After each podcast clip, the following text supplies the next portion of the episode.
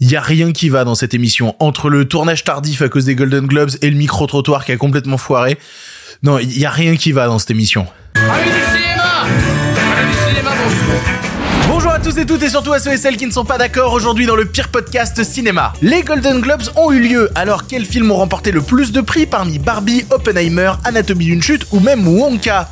Ouais, pour le dernier, on a le droit de rêver. À côté de ça, c'est lundi, c'est le retour du micro d'Andrew qui repart à travers les rues du Québec pour demander aux gens des trucs, mais je préfère être honnête, rien ne s'est passé comme prévu. Un peu de mépris là. Ouais. L'émission est trop longue, pas de partie YouTube, pas de partie podcast, on passe directement à la question du public, puis au dernier film de Juan Antonio Bayona sorti directement sur Netflix, Le Cercle des Neiges. Et voilà, c'est le pire podcast cinéma avec vous.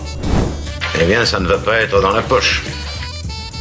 Avant de commencer, merci aux gens qui écoutent cette émission en podcast ou qui la regardent sur YouTube. Quand l'émission est pas trop longue, eh ben il y a du contenu exclusif qui est créé pour chaque plateforme. Donc n'hésitez pas à vous abonner aux deux, que ce soit à la version YouTube en cliquant sur le bouton s'abonner sur YouTube avec la cloche, etc. Ou à la version podcast, voilà, vous vous abonnez comme ça, dès qu'un épisode sort, il tombe directement à l'intérieur de votre téléphone. Le pire podcast cinéma, c'est tous les lundis, mercredis et vendredis à 7h du matin pour ne rien rater de l'actualité de le cinéma. Ça va être une sacrée émission, ça je vous le dis. On commence tout de suite avec le sujet du jour. Respect et robustesse, Caius C+. Alors, les nouvelles sont bonnes? Ah, ils sont pas de la dernière marée, les nouvelles.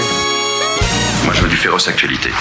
Bon, un peu de contexte pour commencer parce que aujourd'hui on est dans un dispositif assez spécial et ça va être sûrement le même pour les Golden Globes que ce qu'on aura pour les Oscars. Cette émission sortant habituellement le lundi matin à 7h, je me dois de vous parler de ce qui s'est passé dans la nuit de dimanche à lundi, à savoir les Golden Globes qui se sont tenus au Beverly Hilton de Los Angeles. Sauf que moi, cette émission, je la tourne à 15h heure du Québec, que les Golden Globes c'est à 20h, qui se termine à 23h et que normalement pour que l'émission sorte à bah, à 7h, et ben il faut que je le sorte à 1h du matin heure du Québec pour que ça fasse 7h du matin heure française. Donc cette émission est probablement sortie en retard. C'est sûr et certain qu'elle est sortie en retard parce que pour faire cette émission, il a fallu que je regarde les Golden Globes et qu'à 23h à la fin des Golden Globes, je vienne tourner cette émission pour qu'ensuite je la monte, je l'exporte, je fasse la miniature, je fasse tout ça et qu'elle arrive directement dans vos oreilles de bon matin. Donc là au moment où je vous parle il est 15h mais ce qui va suivre a été tourné et enregistré passé 23 heures après cette bouffée 3 heures de cérémonie.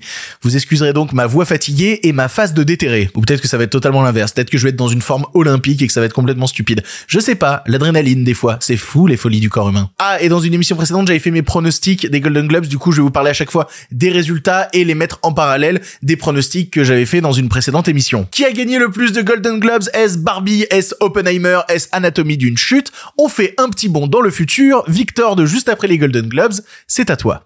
Ah, il est 23h30. Quel bon moment pour tourner une émission. Je suis absolument pas fatigué, je suis en pleine forme. C'est entièrement faux, j'ai envie de mourir. On va s'en sortir. Ce dispositif exceptionnel est vraiment exceptionnel et ne se reproduira pas souvent. Bon, les Golden Globes, c'était une cérémonie euh, existante, un peu compliquée à démarrer. Pour information, hein, je, suis, bien au courant que les Golden Globes, ça parle de films et de séries, mais pour le coup, je vais pas aborder toute la partie série parce que, bah, bah, en fait, j'en ai vraiment pas vu assez cette année. Personnellement, le truc que j'attendais le plus, c'était que Ted Lasso reçoive des prix. Il en a pas. Je suis extrêmement triste et j'ai vu la moustache de Jason Sudeikis s'en aller au loin avec une certaine tristesse et une certaine amertume. Non, au niveau des séries, tout ce que j'ai vu, c'est que la série Beef a, gagné plein de prix, les prix des comédiens, les prix de meilleure limited series. Je ne connaissais même pas l'existence de cette série, c'est vous dire. Et The Bear a battu Ted Lasso, voilà. Et Succession aussi. Tous les comédiens de Succession sont repartis avec un prix. Bravo à eux, félicitations. Du coup, les Golden Globes cette année étaient présentés par l'humoriste Job Coy, un humoriste que je ne connaissais absolument pas. Pourtant, j'en mets du stand-up américain, je n'avais jamais entendu parler de lui. Et je n'ai plus jamais envie de- d'entendre parler de lui. Vraiment, plus jamais. C'était horrible. Je sais pas comment vous dire ça, ça fait quasi 20 ans que je regarde toutes les cérémonies des Golden Globes et je pense qu'il est dans le top 3 des pires présentateurs des Golden Globes depuis 20 ans. Et dans le top 3, il est pas troisième. Déjà, c'était un discours beaucoup plus consensuel que celui qu'on avait pu avoir de la part de Jarrod Carmichael l'année dernière ou même de Ricky Gervais qui chaque année s'était fait un pur plaisir que de déboîter absolument tous les gens qui étaient dans la salle. Là, c'était c'était naze. C'était des vannes ultra basiques faites 100 fois du style "Eh Meryl Streep, elle gagne vraiment tous les prix. Eh vous avez vu Oppenheimer? Moi pas vraiment, le film était trop long, blablabla." Et la majeure partie du temps, ces vannes elles marchaient pas et du coup, il était obligé de lâcher sur scène des trucs du style "Waouh, le public euh, vraiment compliqué hein." Le pire, je pense, c'est quand il a tenté de justifier toutes ces blagues nulles par le fait que "Ouais, mais en fait, j'ai été recruté il y a 10 jours et puis euh, la moitié des vannes, c'est pas moi qui les ai écrits." Il a dit ça sur scène. Il a jeté les gens qui ont écrit les vannes sous le bus sur scène. Vous dire quel désastre c'était. Et ça, c'est parler du moment où il a fait des blagues sur les Easy dans Saltburn ou sur le mec de Taylor Swift. Voilà, non, on, avait vraiment touché le fond. Je vous en conjure, n'y allez pas ces 10 minutes de pur malaise que son monologue d'introduction. Ça me fait de la peine pour lui en vrai. En, en vrai, j'ai un peu de pitié pour lui parce que en 10 minutes, il vient juste de torpiller toute une partie de sa carrière. C'était terrible. Bref, la cérémonie, je vais vous présenter tous les prix par ordre de présentation dans la cérémonie, histoire de, bah, bah, de suivre le même ordre qu'eux. Vous sentez que ça devient compliqué de faire des phrases à cette heure-là? Eh, on essaye de faire une émission, d'accord? Meilleure actrice dans un second rôle. Mon pronostic était Davin Joy Randolph pour le film The Holdovers et le prix est parti à Devine John Randolph pour, je l'ai prononcé de deux manières différentes, pour The Holdovers. Ce qui est fou quand même, c'est de se dire que le prix a été présenté par Angela Bassett et Jared Leto et même Jared Leto a réussi à être un peu plus drôle que le présentateur officiel de la soirée. C'est vous dire quand même comme on avait touché le fond. Je suis très content que Devine Joy Randolph ait remporté le prix puisqu'elle joue dans The Holdovers le rôle d'une mère qui a perdu son fils au Vietnam et qui tente de se reconstruire en bossant en tant que cantinière dans une école de grands bourgeois pendant la période de Noël. Ce qu'il faut quand même, c'est que c'est un film avec trois comédiens qui vont tenir tout le film et elle se fait jamais écraser par les deux autres. Elle arrive toujours à tirer son épingle du jeu, à ce que son histoire gagne en émotion peu à peu quand on avance dans le récit et qu'elle vienne nous amener aux larmes à la fin. Vraiment, je vous encourage, si vous avez pas encore vu The Holdovers, rattrapez-le. En France, il s'appelle Winter Break. Je crois que au Québec, il a un autre titre, je crois que c'est Ceux qui restent ou quelque chose comme ça. Et vraiment, vraiment, ça vaut le coup. Le film est super, elle méritait totalement le prix, son discours était très émouvant et ça fait première prédiction, première réussite de la soirée. Je démarre extrêmement bien. Vient ensuite le prix de meilleur acteur dans un second rôle. Mon pronostic était Charles Melton dans le film May December, sorti sur Netflix ici et qui sortira à la fin du mois de janvier en France. Et le prix est reparti à Robert Downey Jr. dans Oppenheimer. Ça déjoue mes pronostics, mais j'en avais un peu parlé dans la partie prono en disant que je serais très heureux qu'il gagne le prix. Et je le suis véritablement. Robert Downey Jr. qui quitte 10 ans de films de super-héros pour revenir à du cinéma un peu plus classique, que ce soit récompensé déjà rien que cette démarche là moi j'aime bien. Je suis juste un petit peu déçu pour euh, Charles Melton qui avait déjà reçu plusieurs prix dans plusieurs autres compétitions mineures et qui avait peut-être une chance là de marquer certaines compétitions majeures. C'est pas le cas. Vous le découvrirez dans May December. Il s'en sort très bien. Là c'est juste que bah désolé mec euh, my man euh, Robert est dans la place quoi. Ce qui m'a fait le plus rire c'est que Robert De Jr dans son discours il a dit un truc du style mes agents disaient qu'il fallait que je redémarre ma carrière. Effectivement mes agents avaient raison et ça fait chier il obtient la reconnaissance qu'il mérite il repart avec un Golden Globes et moi je repars avec le sourire. Ok, je foire mon pronostic, mais bon, ça reste quand même un prix amplement mérité. Ensuite vint le prix du meilleur scénario. Mon pronostic était Killers of the Flower Moon de Martin Scorsese et le prix est reparti à Anatomie d'une chute. Oh my god, le premier prix pour Justine Trier, c'est parti. Le rouleau compresseur Justine Trier est en marche. Ce qui est déjà très cool, c'est que avant que le prix soit remis, tu as le cast du film Across the Spider-Verse qui est venu euh, sur scène pour rendre hommage au travail des scénaristes, soutenir la WGA et cracher sur les exécutifs de studio. Voilà, rien que cette petite introduction dans une époque où il y a eu la grève et où le sujet de la grève a été très très peu présent au sein de la cérémonie, ça m'a fait un peu plaisir. Du coup, bah quoi, bah Justine Trier qui bat euh, Christopher Nolan et son scénario à la première personne, qui bat Martin Scorsese. Non mais non mais c'est hallucinant. Et qui en plus a fait un discours qui était vraiment drôle avec un accent français à couper au couteau, mais qui arrivait vraiment à être plus marrant que n'importe quel mot prononcé par le présentateur de la soirée. Ce qu'il faut savoir, c'est que c'est la première fois dans l'histoire des Golden Globes qu'un prix du scénario est remis un film qui n'est pas un film américain, qui est un film étranger. Rien que ça, ça fait de ce prix remis à Anatomie d'une chute quelque chose d'assez exceptionnel. Et ça rejoint une vidéo que j'avais fait sur, sur Instagram et qui en parlait. Tu peux avoir écrit ton scénario sur Word avec une mise en page absolument dégueulasse et illisible, bah, tu peux quand même repartir avec le prix du meilleur scénario quand t'arrives à en tirer quelque chose de super au cinéma. Il y a pas de règle, tout est cinéma. Enfin, si, il y a une seule règle. Le cinéma français, trop fort, toujours trop fort. Bon, par contre, ça me fait euh, une seule bonne prédiction sur trois, mais en vrai, il y a aucun résultat pour l'instant qui me rend triste ou qui m'énerve. Du coup, bah je prends. Voilà, je suis quand même heureux. Ensuite, le prix du meilleur film non anglais, meilleur non English film. Voilà, bon, là j'avais dit pronostic Anatomie d'une chute et encore une fois, le prix est remporté par Anatomie d'une chute de Justine Trier. Et de deux pour la France. J'entends une future ex-première ministre en train d'hurler au loin. J'attends le tweet de félicitations. Parce que oui, quand même, il faut féliciter un tel talent français qui s'exporte à l'étranger. C'était assez évident, en vérité. La vraie surprise, c'était le prix du scénario, mais pour le prix du meilleur film étranger, entre guillemets, c'était sûr que Anatomie d'une chute allait s'en sortir. Je suis un peu triste, par contre, parce que dans les nommés de cette catégorie se trouvait The Zone of Interest, et je commence à comprendre, vu à quel point il est snobé dans bon nombre de compétitions, que c'est un film avec une démarche beaucoup trop radicale pour séduire massivement et réussir à gagner des prix. C'est pas grave. C'est pas grave. Euh, The Interest restera dans mon cœur, dans celui de beaucoup de cinéphiles et dans une partie de l'histoire du cinéma. Il n'a pas besoin des prix pour ça. On notera cependant que dans son discours, Justin Trier a rappelé que Swan Arlo était l'avocat le plus sexy des Alpes, ce qui est désormais une vérité universelle. Aucun avocat des Alpes ne pourra battre Swan Arlo. C'est aussi à ce moment de la cérémonie que je me suis rendu compte que à la table des gens qui représentaient le film Anatomie d'une chute se trouvait Thierry Frémaux, le délégué général du festival de Cannes.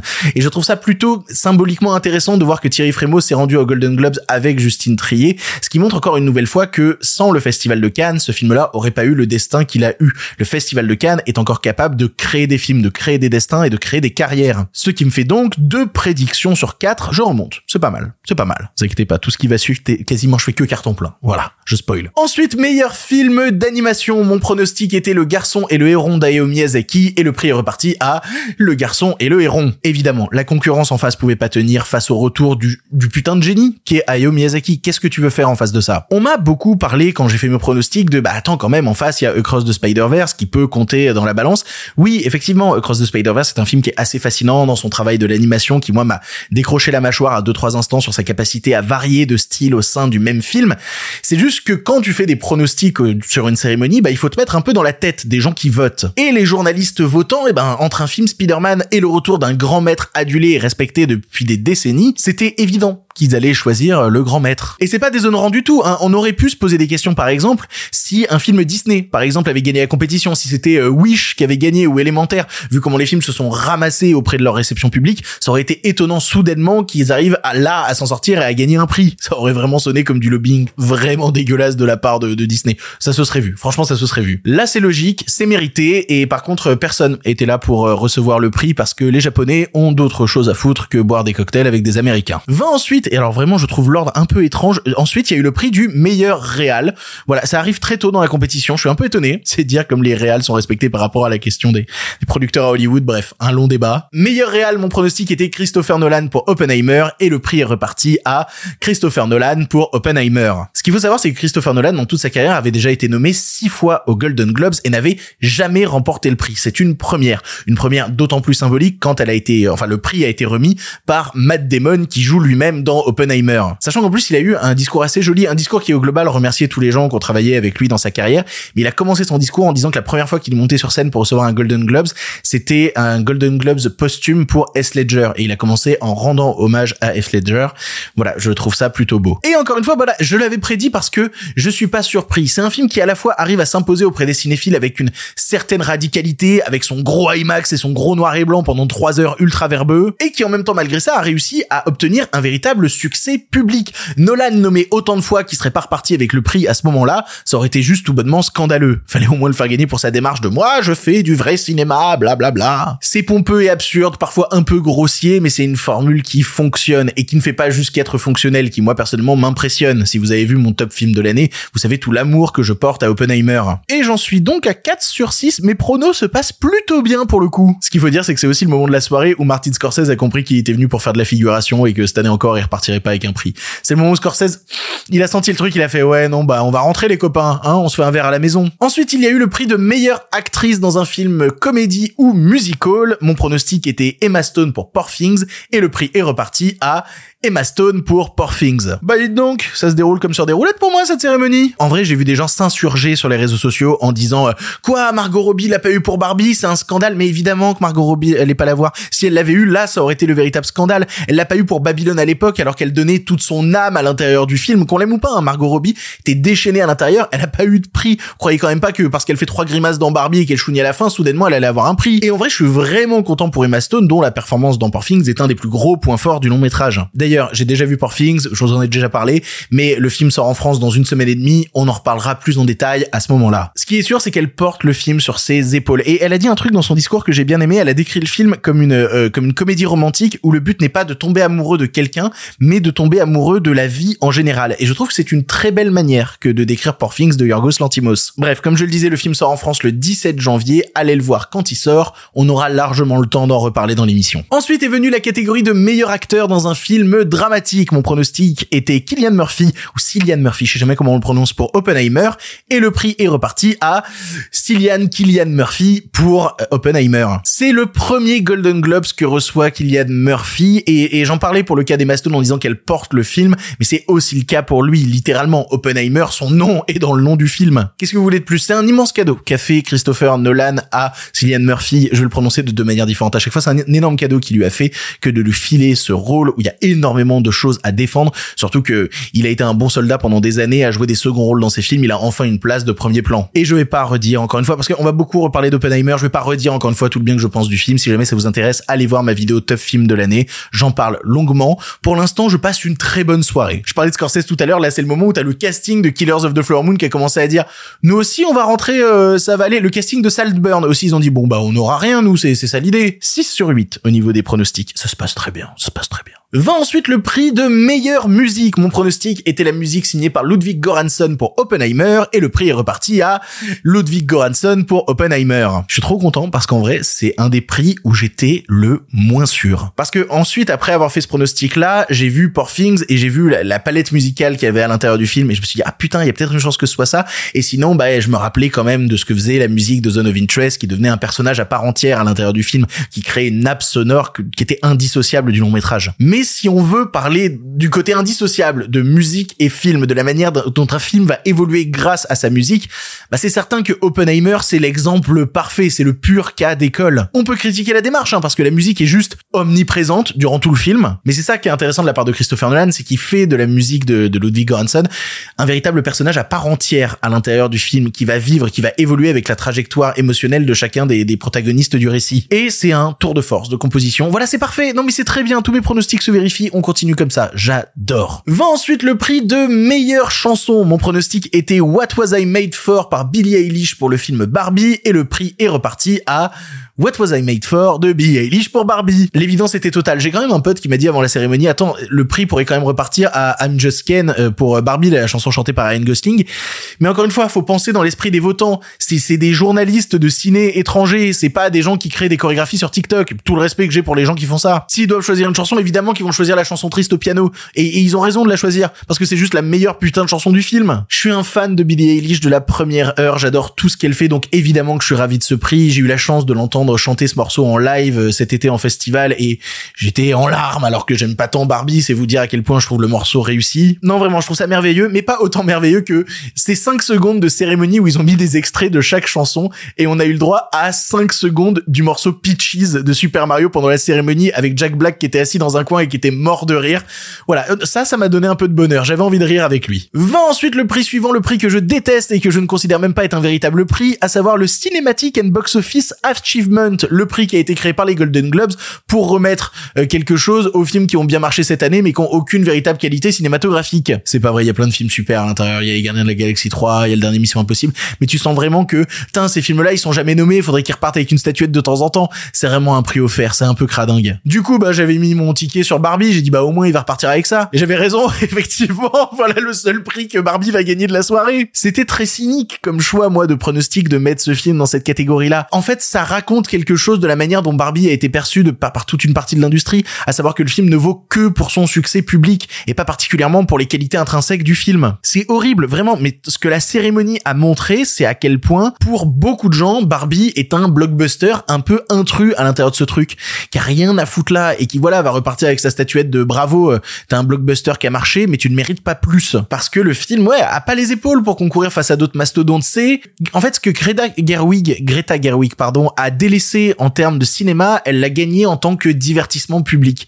Et je fais pas une critique de ce truc-là, c'est-à-dire que oui, effectivement, c'est un choix. C'est un choix qu'elle a fait, et ce choix, visiblement, fonctionne vu les chiffres que le film a fait en salle. Mais du coup, la réponse des institutions en face est assez peu étonnante. C'est-à-dire, ben, bravo, bravo pour les chiffres, bravo. Et, et pour le film, euh, euh, non, pour les chiffres, bravo pour les chiffres. Ce qui me fait donc 9 pronostics sur 11. Non, mais en fait, j'ai quasi tout pour l'instant. C'est hallucinant. C'est le moment où je vous révèle qu'en fait, c'est moi qui ai écrit le show. Ouais, en fait, je suis une taupe à l'intérieur des Golden Je suis obligé de vous raconter la vérité maintenant. Est ensuite venue la catégorie meilleur acteur dans un film comédie ou un film musical. Et mon pronostic était pour Nicolas Cage dans Dream Scenario. Et, voilà, bon, c'est la fin de mes bons pronostics, préparez-vous, puisque le prix est reparti à Paul Giamatti pour The Holdovers. Je me permets de dire quand les discours ont été vraiment rigolos, là, le prix a été remis par euh, Kristen Wiig et Will Ferrell, qui ont juste dansé sur une, une musique d'ascenseur. Et c'était très drôle. Voilà, ça m'a fait du bien pendant cette soirée qui était un peu morose. Bon, j'avais mal prédit, encore une fois, ça arrive au meilleur, d'accord Excusez-moi, je suis désolé. Mais comme je vous l'ai dit tout à l'heure, vous savez tout le bien que je pense de The Holdovers, et donc je suis pas particulièrement triste de, de voir le prix repartir à Paul Giamatti. Sachant qu'en plus dans le film, il joue un professeur en dépression qui n'arrive plus à gérer l'arrivée d'une nouvelle époque, d'une nouvelle génération, et même lui, sa vie sentimentale complètement chaotique, qui se referme sur lui-même petit à petit, et il le fait brillamment, c'est aussi drôle que touchant ce qu'il arrive à construire dans le film. Je me permets juste de faire remarquer que parmi en fait tous les nommés du film, ben Dominique Cessa qui joue le troisième homme du film, qui est en plus son premier rôle, ben n'a pas été nommé aux Golden Globes. Je pense que s'il avait été nommé, ça aurait été tir groupé. Les trois seraient repartis avec un prix. C'est un peu un scandale que les autres aient été nommés et pas lui. Petite précision d'ailleurs, Paul Giamatti a fait un joli discours où il a parlé euh, des professeurs. Voilà, il a dit qu'il fallait respecter les professeurs, ce qui match plutôt bien avec son rôle. En vrai, je suis un peu tristoun pour Nicolas Cage. Non, parce qu'il faisait vraiment son grand retour parmi les nommés et non, c'est dommage.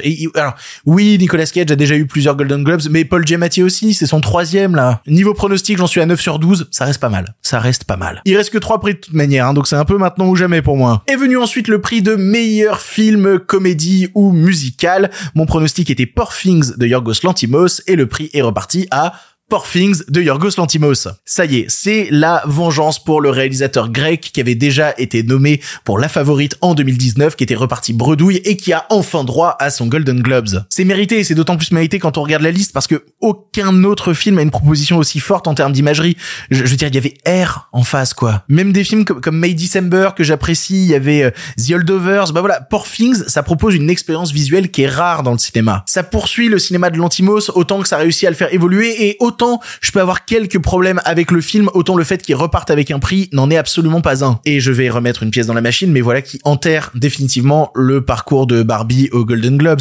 C'était sûr, c'était attendu, certains avaient de l'espoir, mais non. Et tous ceux qui pensent que maintenant c'est les Oscars, et vous inquiétez pas, il va repartir avec pas mal de trucs aux Oscars la course va être rude. Je vous préviens, ça va être vraiment rude. Et en plus, moi, je remonte euh, dans les pronos. Voilà, me voilà à 10 sur 13. C'est quand même joli, dis donc. Avant-dernier prix, meilleure actrice dans un film dramatique. Mon pronostic était Sandra Hüller pour Anatomie d'une chute.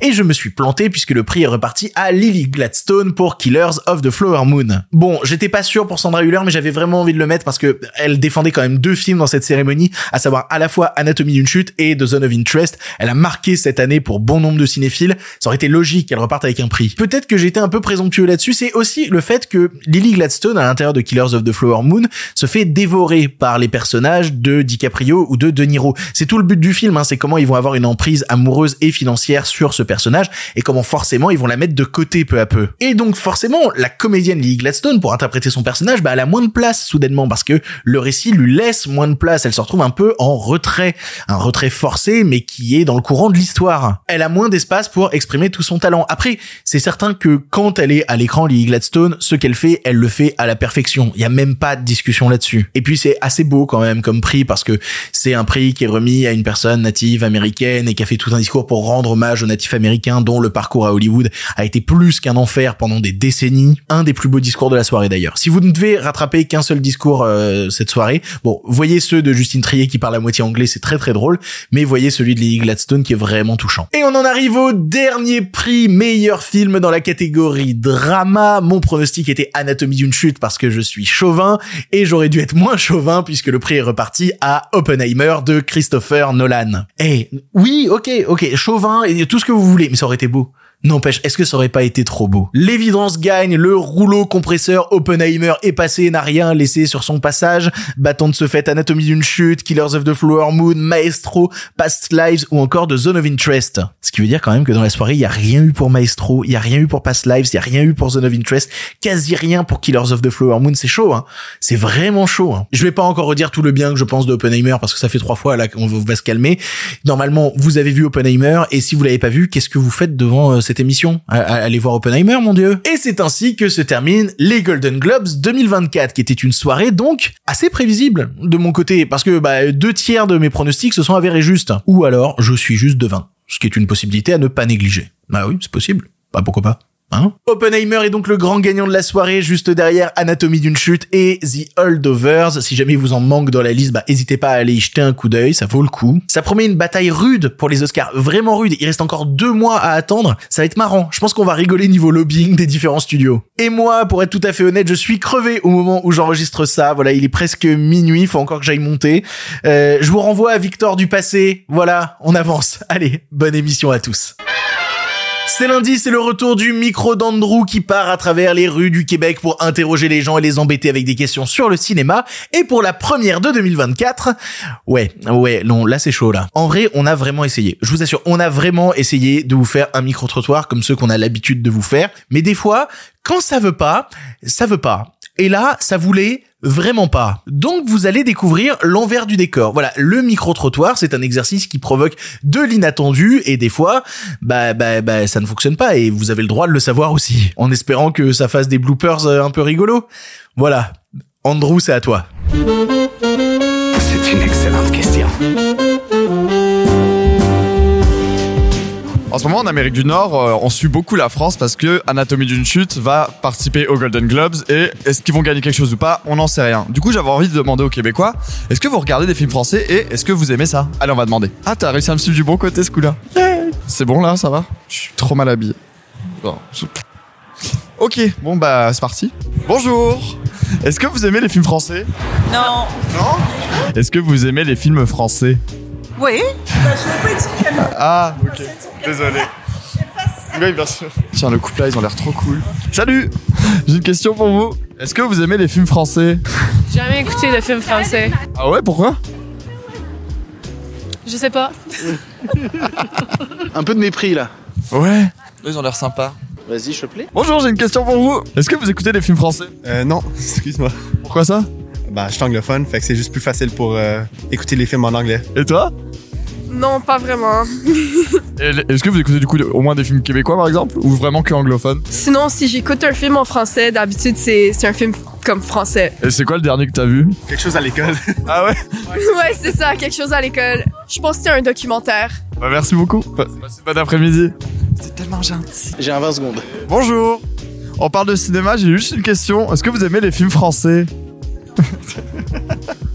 Je vais y arriver. Mais en fait, c'est parce que d'habitude, j'ai ma belle petite face, tu vois. Puis là, genre, je suis tous mes manteaux et tout, tu vois. Les gens, ils ont pas envie de me parler. Je ressemble à rien. Bonjour. J'ai une question à vous poser. Ah Après, ça va être pratique, je vais aller au cinéma juste là. Tu vas aller voir quoi hein Euh, soit The Iron Claw, qui est un film sur des catcheurs, Ouais. soit Night Swim, qui est un film d'horreur dans une piscine. Ah oui, ça a l'air trop bien ça. Ça a l'air con comme la lune. Bonjour. Est-ce que vous regardez des films français? Non Putain, mais les gens ils regardent pas des films français, genre, il y en a des biens. hein. Enfin, il y en a au moins un. Taxi. Deux. Alors les petits pédés, on n'est pas au défilé? Ça nous excite pas tous ces beaux militaires, hein? On préfère rester en famille à se grignoter la biscotte, hein Il est bien Taxi 2. Est-ce qu'on va assumer auprès des gens et leur montrer euh, que c'est un échec euh, à un moment, tu vois? Genre faire un micro-trottoir et leur dire vraiment, bah des fois ça marche pas en fait. Les gars, on va vous faire un bloopers de la journée. Non, mais tu sais, c'est- c'est toujours long au début. Après, ça se déclenche. Et là, ça enchaîne. Et après, euh, Victor, il est content. Bonjour. Est-ce que vous regardez des films français? Mais pas vraiment, non Pourquoi? Putain, c'est un truc de ouf. Genre, il y a un racisme envers les Français. Bonjour. Est-ce que vous regardez des films français? Putain, mais c'est ouf. C'est horrible ici. Viens, on retourne vers notre spot. Quand t'as vu la vibes de Noël, genre, les gens, ils étaient trop contents et tout. Là, je sais pas, ils ont tous l'air aigris. Sinon, on peut faire un micro-trottoir où c'est que moi qui parle. Bonjour, bonjour. Est-ce que vous regardez des films français? Oh, bah oui, de temps en temps, ça m'arrive. Ah, cool, c'est quoi le dernier? Oh, je sais plus. Heureusement, on a au moins un 30 secondes. Hein. Allô? Coucou, ça va? Je t'aime beaucoup, mais je suis en plein tournage. Tu peux te rappeler quand j'ai fini? Merci, à tout à l'heure. Running gag, mais c'est un de mes plans cul. Toujours là au bon moment. Quand on en a le plus besoin d'eux. Salut Est-ce que vous regardez des films français? Non. T'aimes pas ça ou juste parce que euh, y en a pas beaucoup qui passent ici? Ah, mais j'en ai écouté un, c'est intouchable, mais sinon. Et T'as aimé? Euh, Ouais, beaucoup. Et toi, t'en regardes? Des films français? Bienvenue chez les ch'tis, là. Genre des choses comme ça. Est-ce que vous trouvez qu'il y, en a, il y a beaucoup de films français qui arrivent au Québec ou bof? Bof, pas tant. Bah, merci beaucoup, passez une belle après-midi. Bonne journée. Au moins 45 secondes là. Les pauvres Québécois, ils vont passer pour des gens qui ont une culture cinématographique de merde. Alors que même pas. Même pas. Enfin, pour l'instant, euh, c'est pas grandeuse non plus. hein, Excuse-moi, mais bon. On devrait aller vers une cabane à sucre, là où il y a du sirop d'érable. Je suis sûr qu'il y aura des Québécois. Ça les attire. En vrai, là j'ai un super 4 minutes 30 juste de nous qui ramons. Comment perdre des abonnés? Regardez le micro-trottoir d'Andou le lundi, il y a que lui. On peut pas se permettre d'avoir que des sujets euh, random, euh, type euh, c'est quoi ton acteur préféré, qu'est-ce que t'as mangé à midi, quoi. Mais tu développes pourquoi cet acteur-là, dans quel film, pourquoi dans ce film-là, tu vois. Genre par exemple, pourquoi j'aime Hugh Jackman, c'est parce qu'il est méga sexy dans X-Men et que j'ai envie de me taper une queue à chaque fois que je le vois. Raté. Bah, je vais regarder des TikTok en attendant. Non, mais c'est pas trop mignon. En même temps, c'est bien que les abonnés voient, voient un peu euh, l'envers du décor. Hein. C'est pas toujours tout rose, toujours parfait le cinéma. Hein. Les, non, les quoi Les alinéas du direct? Non, les quoi?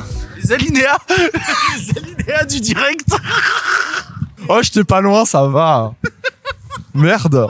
Vouloir faire des micro-trottoirs sous moins 15, c'est pas la meilleure idée du monde. C'est pas moi qui ai les idées de merde dans le groupe, hein, en général. Hein. Je sais, je sais, je sais, je sais. Viens, on fait un truc. Genre, tu m'interviews comme si j'étais un passant. Je me flouterai et je masquerai ma voix. Et on dira que euh, c'est quelqu'un. Ok. Viens, viens, on fait ça. Parce qu'en plus, on connaît pas du tout ta voix. Attends, je vais faire comme si je marchais. Attends. Bonjour, euh, est-ce que vous regardez des films français? Euh, oui, euh, ça m'arrive, euh, oui. Et c'est bien les films français? Euh, moi, ce que j'aime surtout, c'est la nouvelle vague et euh, Agnès Varda, Ah ouais, c'est bien ça. paix à son âme. Putain, on n'arrivera à rien. La manière dans ce pays, c'est qu'on cherche des Québécois alors que la moitié des gens qu'on croise, c'est des Français, des anglophones et des gens qui veulent pas nous parler. T'imagines la prochaine fois quand on va faire... euh, on va demander aux Français s'ils regardent des films québécois? Aïe aïe aïe. C'est à quelle heure ta séance? C'était 16h30, je suis bien en avance du coup. On avait prévu un peu large. Prochaine fois, on va tricher. On va aller dans le village et puis on va demander qu'à tes potes de répondre. Puis comme ça sera bon quoi. En vrai, on pourrait faire ça maintenant. hein. On va à l'aigle noir avec les alcoolos de 14h. C'est réglé en deux secondes ton truc. Hein. bon, et bah apparemment, euh, les Québécois ils regardent pas les films français et quand ils en regardent, c'est pas ouf. Donc du coup, bah je repasse le micro, le micro à Victor et je vous dis euh, à bientôt. Même ton outro, elle était flinguée quoi. Même l'outro, elle est nulle. Putain. Quand ça veut pas, ça veut pas. Ça veut pas. Les nouvelles n'étaient pas très fraîches, en effet.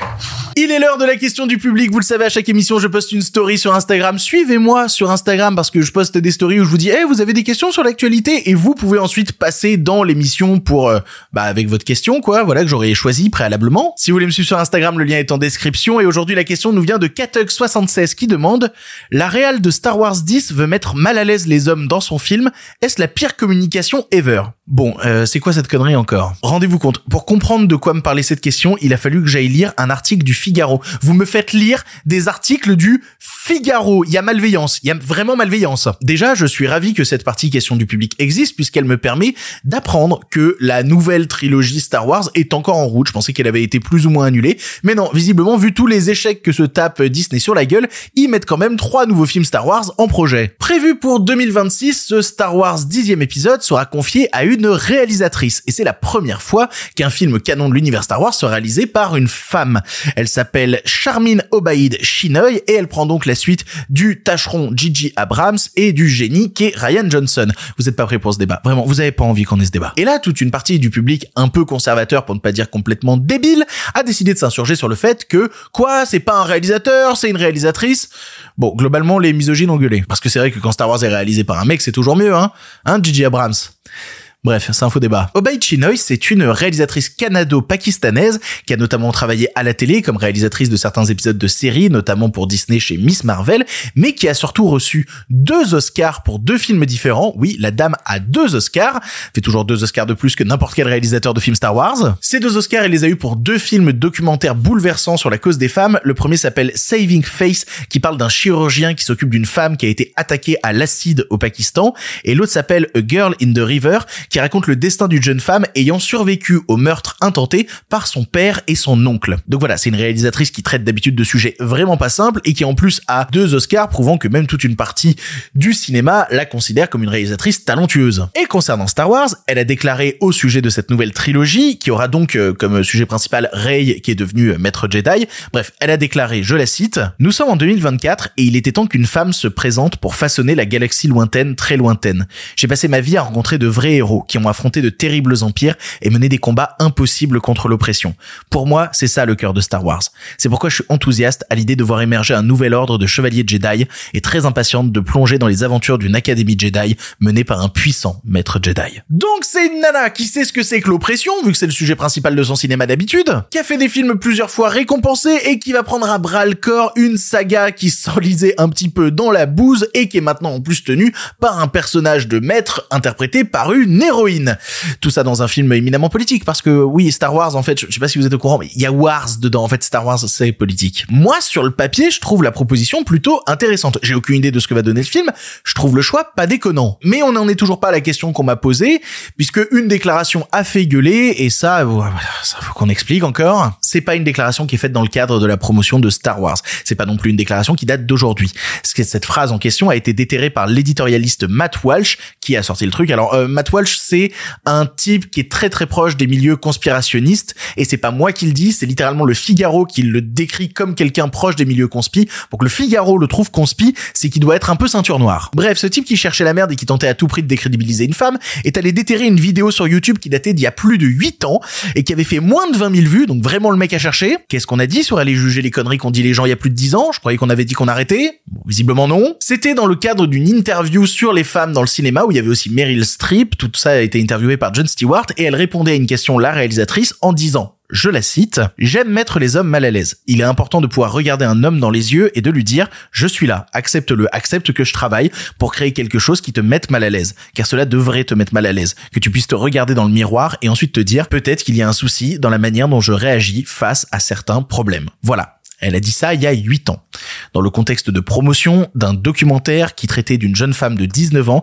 qui avait failli se faire tuer par des membres de sa famille, par son père et par son oncle. C'est à ces hommes-là qu'elle s'adresse en disant si vous êtes des hommes et que vous êtes mal à l'aise face à ce que j'apporte sur la table, vous faites partie du problème. Si jamais dénoncez une tentative d'assassinat vous-même mal à l'aise, effectivement, il y a peut-être un problème dans l'histoire. Donc non, c'est pas de la promo pour Star Wars, c'est monté en épingle par la sphère droitarde conspi qui veut à tout prix anéantir le film en oubliant quand même juste un petit détail, c'est que Star Wars a pas attendu d'être réalisé par une femme pour être des films merdiques ces dernières années. Moi, j'ai de la sympathie pour plein de trucs dans les derniers Star Wars. Au global, oui, bon, c'est pas l'Empire contre-attaque, quoi, c'est sûr. Ni Rogue One, d'ailleurs. Rogue One, c'est super. Alors attention, ça veut pas dire que le film qu'elle va réaliser va être bien. J'en ai absolument aucune idée. Je dis pas ça pour ça. Ça veut juste dire qu'encore une fois, les gens cherchent la merde en brassant du vent pour essayer de propager des rumeurs. Ce serait bien de réfléchir, parfois, un tout petit peu, avant de commencer à balancer des rumeurs de merde partout sur Internet.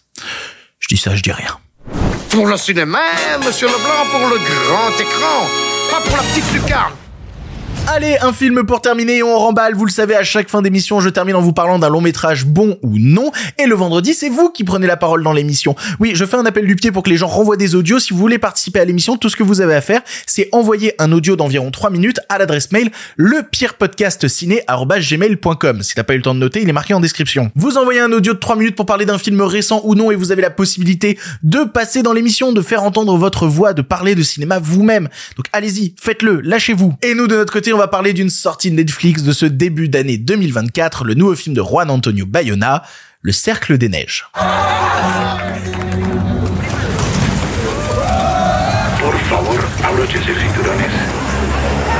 Le Cercle des Neiges est un film que j'avais plutôt très envie de voir parce que je suis plutôt passionné par le travail de Juan Antonio Bayona. J'aime notamment beaucoup ce qu'il avait fait sur euh, l'orphelinat, j'aime beaucoup euh, quelques minutes après minuit et même sur des films qui ont été écrits à la piste comme euh, Jurassic World 2, eh ben il faut dire que Juan Antonio Bayona arrivait à apporter au film une certaine esthétique que je pouvais trouver au moins un peu intéressante. Tu prends la scène où t'as le dinosaure qui rentre dans la chambre comme ça au-dessus du lit. Non, il avait un certain sens de l'image qui est toujours assez plaisant. Le seul que j'ai pas vu, c'est The Impossible. Ce qui est un peu con parce que c'est un film donc il y a un peu un lien avec le film d'aujourd'hui. Pareil que c'est top, The Impossible, je l'ai pas vu. En vrai, ce qui est intéressant dans le cinéma de Bayona, c'est que si tu regardes chacun de ces films, c'est des films qui traitent d'un grand événement et derrière ce grand événement, comment la petite histoire humaine va réussir à s'en sortir. Comment on s'intéresse justement à des sentiments profondément humains derrière des grands événements catastrophiques. L'histoire humaine est toujours bouleversante. Et c'est pour ça qu'un film comme Le Cercle des Neiges était fait pour lui. Car Le Cercle des Neiges, ça raconte une histoire vraie, celle du crash d'un avion en 1972 dans la neige de la cordillère des Andes et comment le peu de survivants qui resté va tenter de survivre un peu comme il peut. Première réflexion que je me suis fait en voyant le film, c'est putain, tu as la cordillère des Andes, tu as ces paysages immenses, ces montagnes qui entourent tous les personnages, et ça sort sur Netflix. C'est-à-dire t'as plein de gens, ils vont regarder ce film-là sur leur téléphone.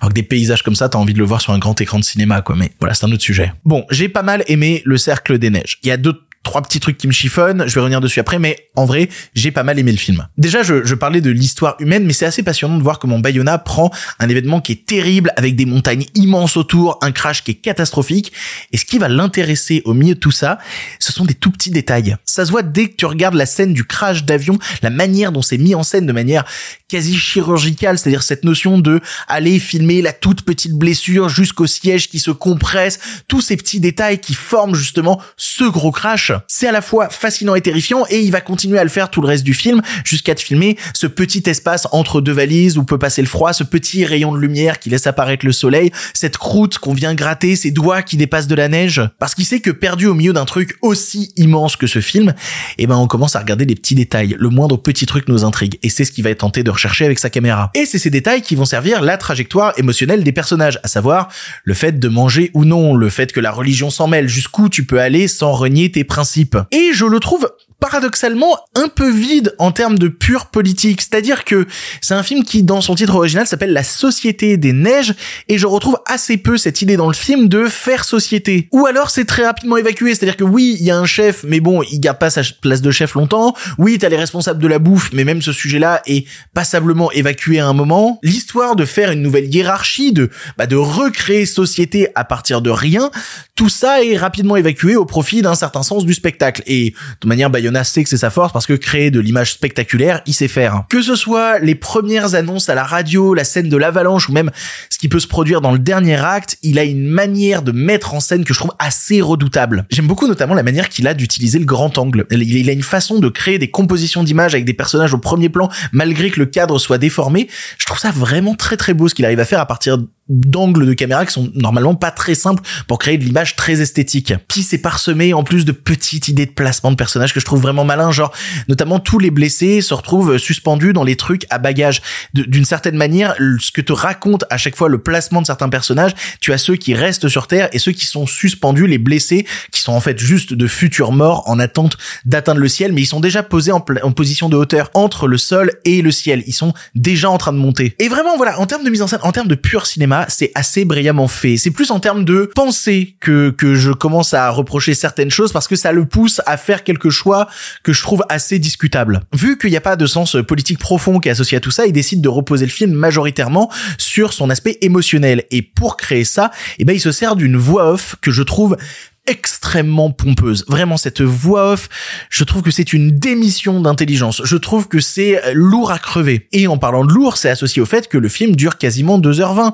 C'est beaucoup trop. Tu peux faire sauter 20-30 minutes dans le film sans difficulté. Alors, je comprends l'idée de faire un film un peu long pour essayer justement, les gens sont restés longtemps dans la neige, donc il faut que toi aussi, en tant que spectateur, tu ressentes l'attente et la durée que ça prend d'attendre. Mais, je veux dire, on n'est pas dans, dans Jerry de Gus Van Sant euh, non plus. Voilà, on n'a pas besoin de rentrer dans ce genre d'extrême-là. Tu pouvais le faire avec un film d'une heure 50 ou d'une heure 45 sans difficulté. Malgré ça, je trouve le film plutôt réussi en termes de spectacle. Moins pour sa pensée, mais réussi dans sa volonté d'ampleur. À plein d'instants, en plus, Bayona, il arrive à esquiver des erreurs possibles qui seraient un peu grossières, notamment sur la question du transfert de point de vue qui se fait à partir du troisième acte. Il arrive à le faire à partir d'un dialogue qui est plutôt bien foutu, sans que ce soit lourd, sans qu'on le ressente vraiment en tant que spectateur. Non, c'est fou, en fait, que ces très très bonnes idées côtoient à côté des trucs artificiels un peu nazes. Mais globalement, non, c'est vraiment bien géré à l'écriture. C'est un film de Juan Antonio Bayona, jetez-y un coup d'œil, ça vaut vraiment le coup. Je l'ai connu plus puissant dans son fond, voilà. Mais dans sa forme, non, le mec reste, le mec reste extrêmement talentueux.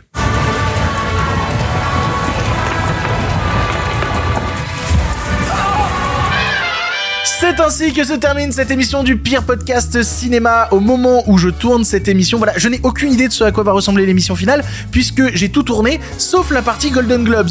Du coup, bah, vous avez vu des trucs que moi, actuellement, je ne connais même pas. J'espère que c'était bien, j'espère que c'était intéressant. On se retrouvera mercredi pour une émission un petit peu plus classique. Il y aura du box-office de la semaine, il y aura les sorties, il y aura tout ça, vous inquiétez pas. Pour l'instant, c'est terminé. Et si vous en voulez encore... Non mais oui, bien sûr, mais c'est fini cette histoire là Par contre, la prochaine fois, avec plaisir.